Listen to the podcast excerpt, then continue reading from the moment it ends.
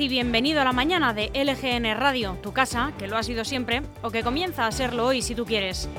Estamos ya a viernes 24 de febrero y te hablamos como siempre en directo desde nuestro estudio en el corazón de Leganés, al que te invitamos siempre que quieras, sonando a través de nuestra web lgnmedios.com, a la que también queremos que entres y que ya te quedes para siempre para seguir de cerca no solo la actualidad de Leganés, sino también de toda la comunidad de Madrid y de sus 179 municipios. Desde aquí puedes leer todas las noticias que publicamos a lo largo de todo el día, también escuchar esta radio y vernos en directo a través de nuestro canal de YouTube, al que no olvides que te puedes suscribir y darle a la campanita para que te lleguen notificaciones y así no te pierdas nada. Esto es como una tele pequeñita, donde lo emitimos todo también con imagen. Y por cierto, que está también por ahí gratuita en las tiendas de aplicaciones de App Store y Google Play, pues nuestra aplicación, que por cierto la acabamos de renovar. Descárgatela y así nos lleva siempre contigo en tu dispositivo, en el bolsillo. Y si no llegas a escucharnos en directo o si quieres volver a escuchar cualquier programa, están todos disponibles colgaditos en el apartado podcast de lgnmedios.com y también en Spotify y en Apple Podcast. Y ya te he contado todos los altavoces por donde estamos sonando, pero también quiero que sepas que estamos muy cerquita de ti en nuestras redes sociales.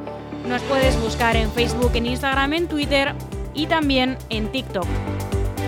Y si quieres que hablemos, nos puedes mandar un mensaje a través de nuestro correo electrónico redacción o por WhatsApp al teléfono 676-352-760.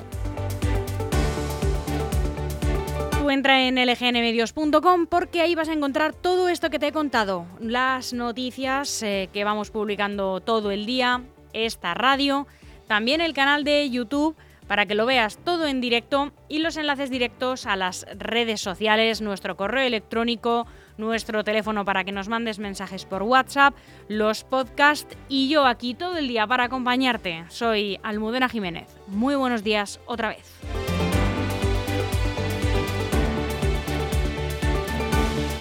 Ya mismo vamos a comenzar este viernes 24 de febrero de 2023 con nuestro informativo en el que vamos a hacer un repaso por toda la prensa nacional y no nos dejamos tampoco la actualidad autonómica y municipal.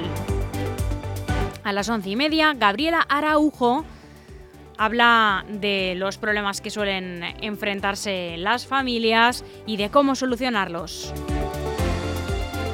A las 12, Enrique Morago, el vicealcalde de Leganés, eh, volverá una semana más a comentar la actualidad de nuestra ciudad. A las doce y media, Rodrigo Nombela con Pasión Deportiva. A la una y media, Luis Mi Sánchez y Malena Corban con Educa a tu perro en positivo.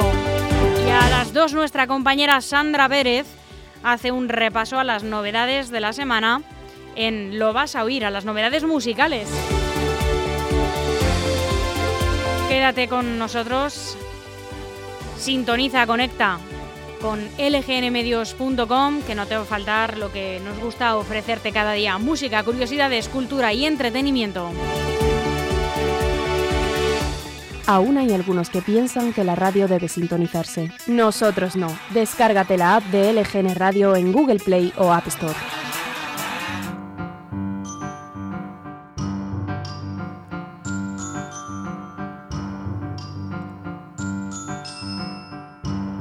Día como hoy, un 24 de febrero, pero en 1221, concluyó la construcción de la Torre del Oro, uno de los edificios más emblemáticos de la ciudad de Sevilla, considerado monumento histórico artístico. Unos cuantos siglos después, en el 1582, el calendario gregoriano es instaurado por el Papa Gregorio XIII para sustituir al juliano en los países con influencia católica.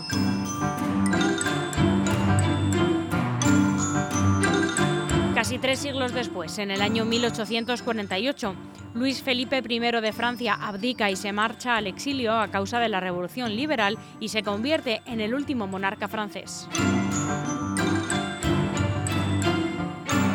En el 1868, Andrew Johnson se convierte en el primer presidente de los Estados Unidos sometido al proceso de impeachment, a una destitución, del que salió absuelto.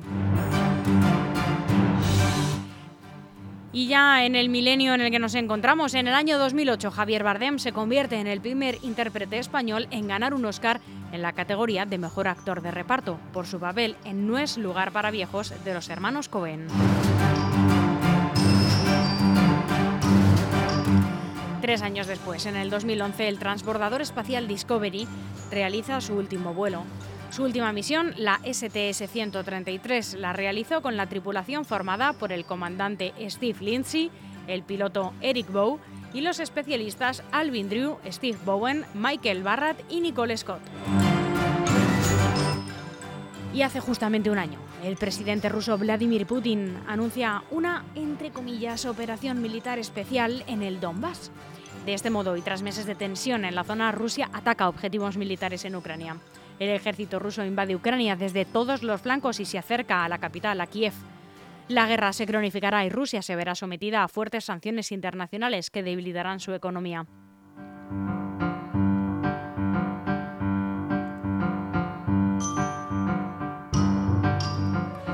Vargas Siglo XXI, servicio de limpieza y mantenimiento en inmuebles particulares y empresas. Profesionales con una amplia experiencia en el sector Damos cobertura en toda la Comunidad de Madrid y alrededores.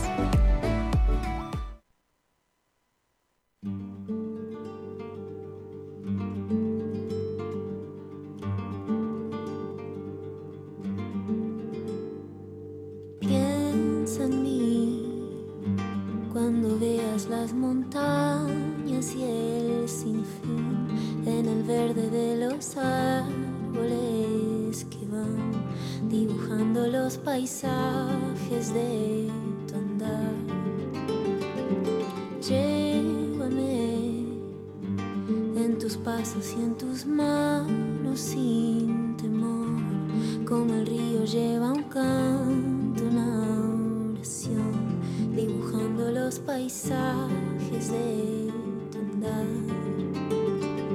así pasarán tantas cosas, tanto amar. Y así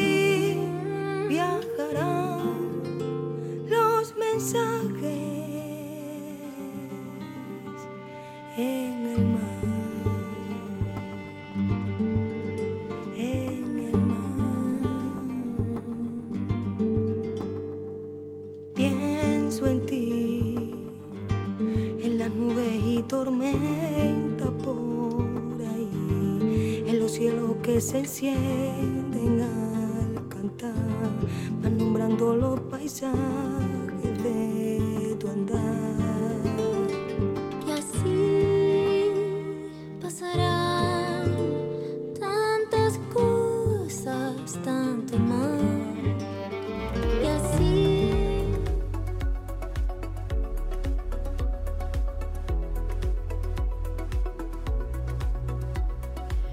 Y hoy en Madrid tendremos un día poco nuboso, despejado y desde el final de la tarde puede que veamos algún intervalo de nubes. Las temperaturas mínimas estarán en descenso hasta los 2 grados bajo cero y las máximas en torno a los 11.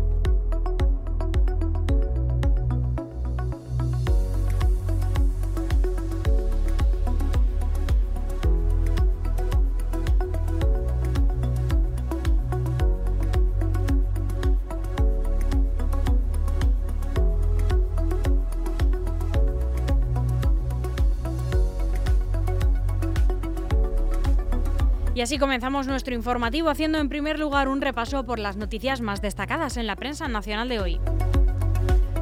Abrimos como siempre con el diario El Mundo, así es el plan de paz que propone China para el alto al fuego en la guerra de Ucrania.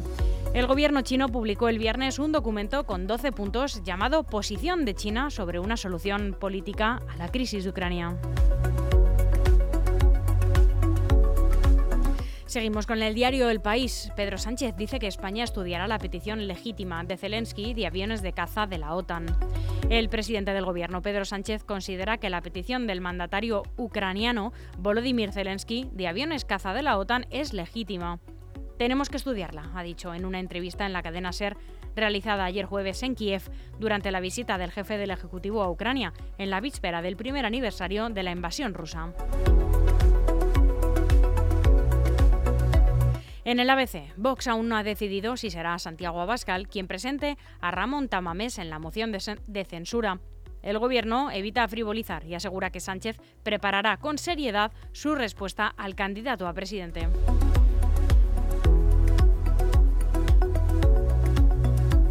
En la razón, la jueza sospecha que el guardia civil del caso mediador escondía dinero en Bélgica. El juzgado de Tenerife ha enviado una orden europea para conocer si el general investigado tenía cuentas en el extranjero.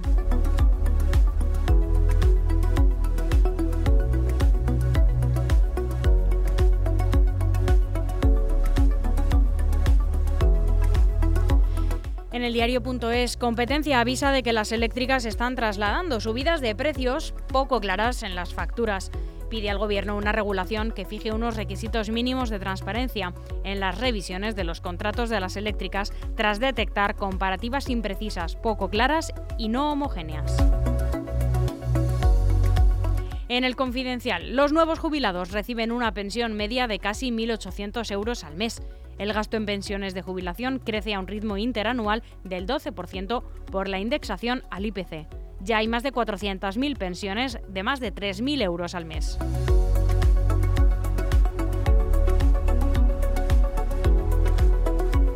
En Infolibre, los papeles del Football Leaks detallan todos los pagos del Fútbol Club Barcelona al vicepresidente de los árbitros y su comisionista. Enríquez Negreira cobró más de 6,2 millones de euros entre 2001 y 2017 a través de dos empresas, Nisdal SCP y Dasnil 95, según los papeles del Football Leaks a los que ha tenido acceso este diario Infolibre.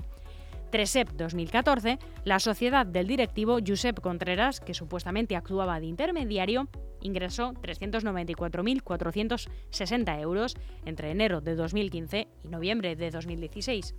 La contabilidad del club no apuntó ningún desembolso al ex árbitro entre 2002 y 2004, el final de la presidencia de Joan Gaspard y el comienzo de la de Joan Laporta. Y en Infolibre, los super presionan al gobierno para ampliar la rebaja del IVA al pescado y a la carne según los datos que PVC, PWC ha aportado a la patronal AEOC, AECOC, la carne y el pescado suponen el 34% de la cesta de la compra. No obstante, la reducción del IVA, aprobada por el Ejecutivo, no incluye a estos alimentos.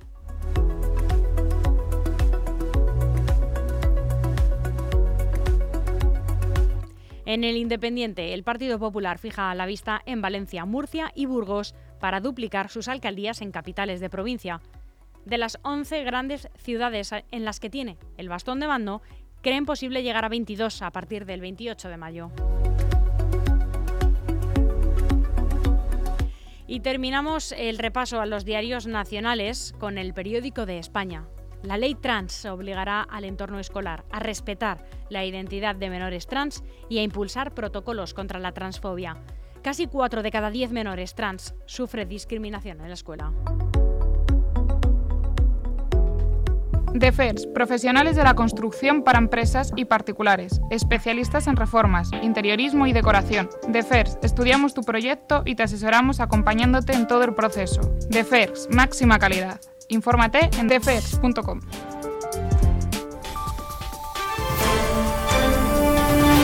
Y repasamos ahora la actualidad autonómica y municipal, con las noticias más relevantes con las que se ha despertado hoy la Comunidad de Madrid.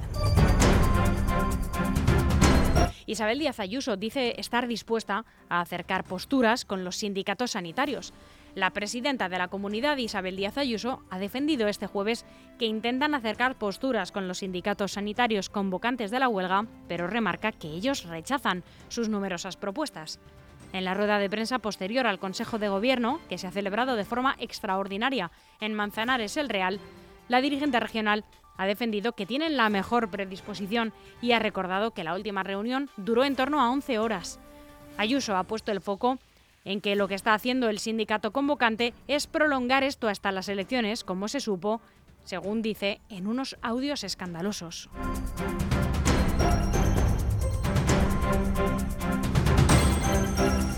Y la comunidad tirará otros 10 bloques de pisos afectados por la línea 7B de metro de Madrid. La comunidad ha comunicado al Ayuntamiento de San Fernando de Henares que derribará las viviendas de la calle de la Presa en los números impares del 17 y al 27 afectadas por la línea 7B de Metro de Madrid.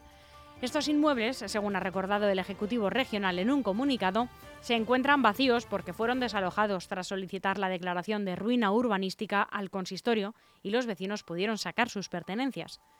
Los proyectos de patologías y rehabilitación encargados por la Dirección General de Infraestructuras concluyeron que las viviendas presentaban graves daños estructurales irreversibles.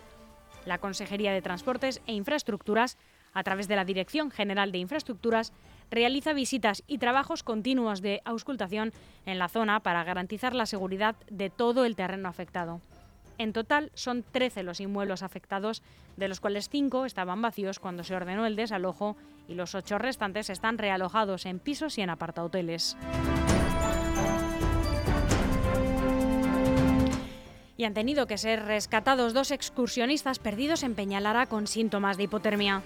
Dos excursionistas que se encontraban perdidos en Peñalara, un hombre de 22 años y una mujer de 33, han sido rescatados por los bomberos de la Comunidad de Madrid y el GREIM de la Guardia Civil, presentando ambos hipotermia leve, según ha informado Emergencias 112 Comunidad de Madrid.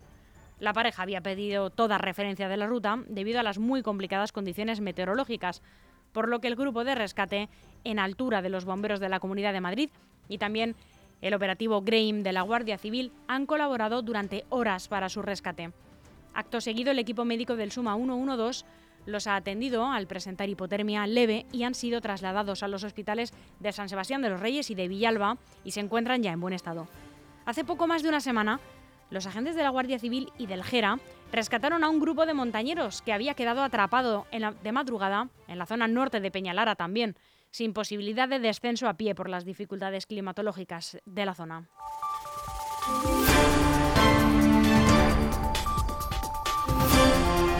Y aquí en Leganés, el Museo de Esculturas al aire libre llevará el nombre de Luis Arencibia. El Pleno lo aprobó ayer, esta designación al artista local más prolífico y que falleció en el año 2021.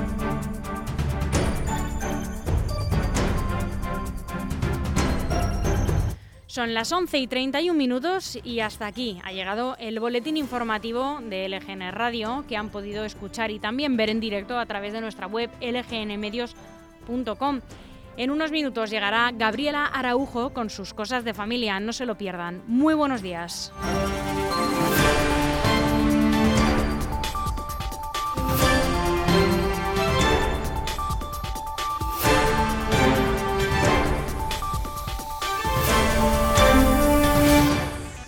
Aún hay algunos que piensan que la radio debe sintonizarse. Nosotros no. Descárgate la app de LGN Radio en Google Play o App Store.